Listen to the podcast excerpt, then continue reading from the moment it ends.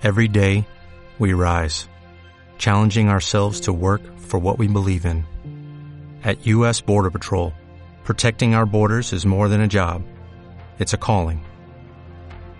Agents answer the call, working together to keep our country and communities safe. If you're ready for a new mission, join U.S. Border Patrol and go beyond. Learn more at cbp.gov/careers.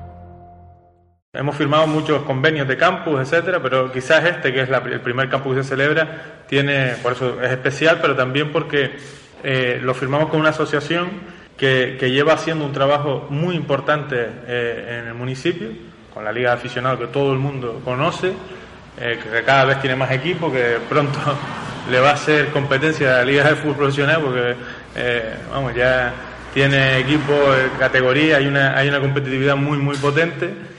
Y, y, y, es un trabajo que están realizando con mucho esmero y que además valoramos desde la concejalía eh, el esfuerzo. Ya, ya, saben que firmamos un convenio que, que no tenía precedentes con, con, esta asociación, con el señor Tamarán, eh, un convenio que ha sido fructífero para el Ayuntamiento de Telde, fructífero para el deporte en Telde, porque no solo se ha beneficiado, en este caso, la asociación y la, y la Liga de, Fútbol Aficionado, sino que se han beneficiado absolutamente todos y cada uno de los clubes del municipio que usan instalaciones municipales, porque el convenio ha servido para que mejoren las instalaciones municipales del municipio.